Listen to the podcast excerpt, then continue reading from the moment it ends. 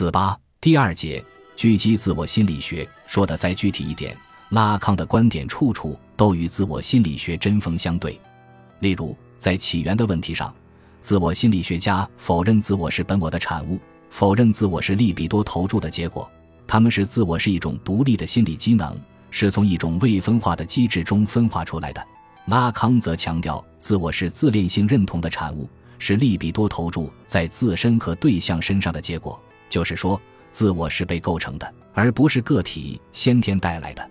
在性质的问题上。自我心理学家强调自我相对于本我的自主性和独立性，强调存在着一个没有冲突的自我领域。而他们的逻辑是：如果说自我是从本我中分化出来的，那么面对充满冲突的本我的强大力量，自我根本就没有自主性可言。拉康的观点则是：自我是依赖于异己的镜像而产生的，自我的所谓自主性其实是镜像认同的产物，而这个认同本质上是一种误认。自我根本上是一个他人，在功能的问题上，自我心理学家认为，自我的自主性不仅表现在它作为一种防御机制对本我和超我的力量的调节，而且还表现在它也是一个不断适应现实环境的过程。这种防御和适应正是基于自我所具有的一种整合能力，一种可以抗衡本我、超我和现实的侵袭的能力。拉康则强调，自我的整合功能不过是一种想象性的整形术，其所形成的那个理想之我带来的，与其说是自我的完整性，不如说是自我的永远受挫。如拉康所言，自我的本质就是挫折，而我们的理论家现在却以其承受挫折的能力来界定自我的力量。这不是主体的某个欲望的挫折，而是主体的欲望在其中被异化的某个对象的挫折。这个对象越是发展，主体就越是与它的快感相异化。其次是在治疗的技术原则上，这同样涉及一系列的问题，如分析师与受分析者的关系、分析师的功能、治疗的方向等等相关的这些问题，我在后面还会讨论。这里只是简要的提出一些结论。例如，在分析师与受分析者的关系问题上，自我心理学家是分析师是有着理想的自我的人。是分析进程中绝对的控制者，受分析者是心理病人，是需要进行心理矫正、重建其自我的防御机能和适应能力的人。因而，分析师与受分析者之间的关系是一种权威或典范与从属或顺从的关系。拉康则指出，这一差异的原则实则一个反动的原则，它是以能知者和不知者的对立来掩盖患者合一者的二元性，而他认为。精神分析本质上是一种谈话的艺术，是一种辩证法。参与谈话的双方之间并无主从之分，受分析者并不是被动的接受分析的人，而是参与到分析情境中自己去做分析的人。分析师也不是全知的行为者，他的知是一种假想的知，他所处的位置应是苏格拉底或库萨的尼古拉所说的那种博学的无知的位置。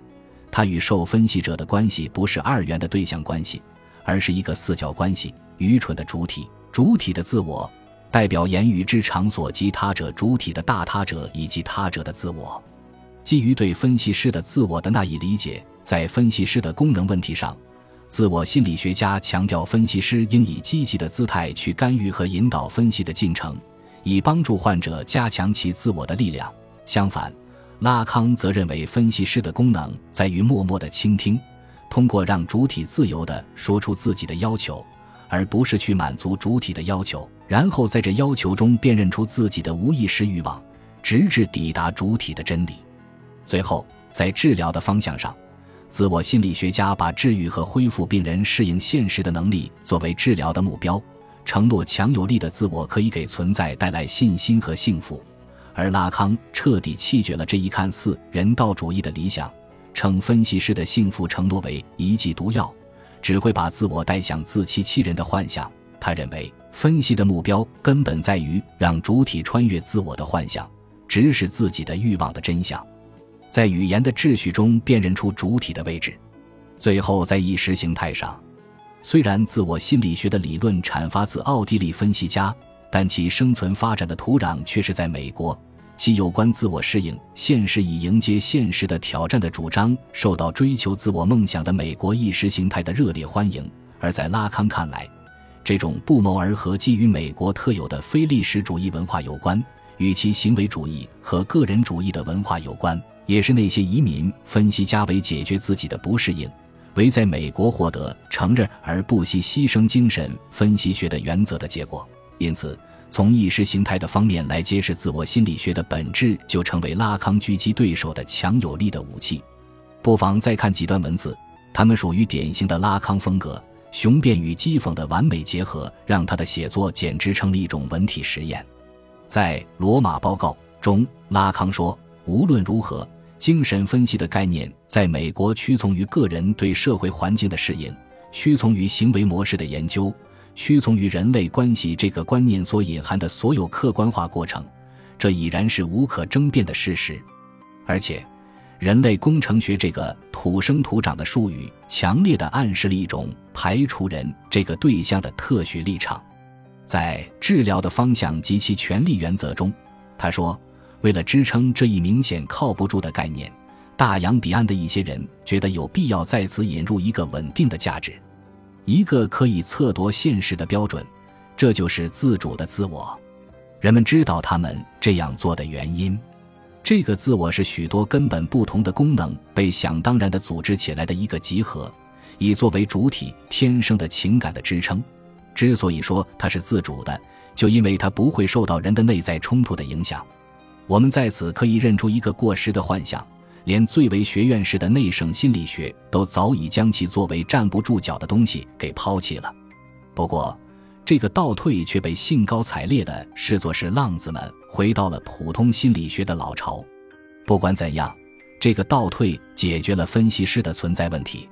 一对自主但无疑不平等的自我，把自己献给了美国人，以指导美国人走向幸福，同时又不打扰自主性，不论是不是自我中心的。这种自主性以其无冲突的领域为通向幸福铺设了一条美国式的道路。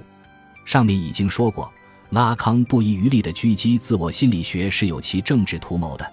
那就是要从根本上摧毁自我心理学派对国际精神分析学界的主导地位，为自己的回到弗洛伊德打开通道。当然，撇开这一政治图谋不说，我们可能会看到，拉康与自我心理学派在自我问题上的分歧，乃是由于各自对弗洛伊德文本的不同理解所致。如同拉康的自我概念在弗洛伊德的自恋性认同理论中可以找到有力的支持一样，自我心理学的自我概念在弗洛伊德那里也可以找到有力的证据。既然如此，那拉康凭什么认定只有他的理解是正确的，而对方的理解一定是错误的呢？我们若是这样来提问，并非要去对此厘定出一个是与非，那我们可能会被自己引入歧途。实际上，拉康的回到弗洛伊德，并不是要去复活一个曾经的真实的弗洛伊德，而是要去激活一个指向现实和未来的弗洛伊德，那就是以无意识这个哥白尼式的发现来言说。尽管由于时代的缘故，他的言说还充满了矛盾和歧义。主体之真理的弗洛伊德，这个弗洛伊德是一种精神，是一个总体性，他的身上洋溢着革命性的光辉。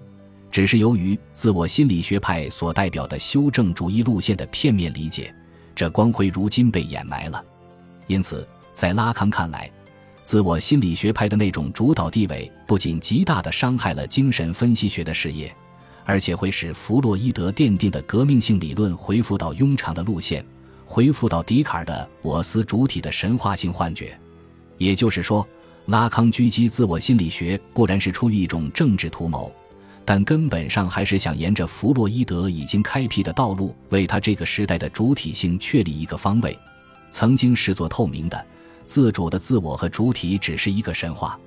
所存在的只能是一个离心化的、异化的自我和主体，一个因为无法满足的欲望的坚逼而在分裂中挣扎的自我和主体。